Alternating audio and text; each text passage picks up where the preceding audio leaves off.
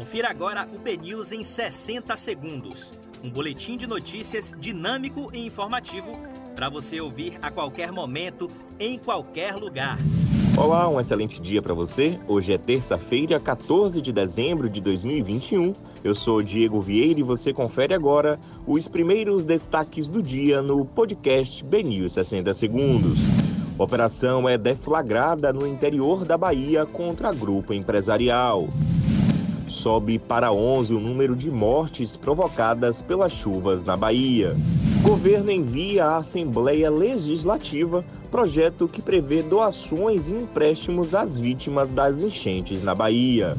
Homem despiu mãe e filha e utilizou tijolo para matá-las no interior do estado. Instituto Histórico e Geográfico da Bahia corre risco de fechar. Ministro Marcelo Queiroga diz que Ministério da Saúde sofreu segundo ataque hacker. Ex-noivo de Esté Matos é acusado de traição e supostas conversas com amantes são expostas. Para você obter mais detalhes sobre essas e outras notícias, acesse bnews.com.br.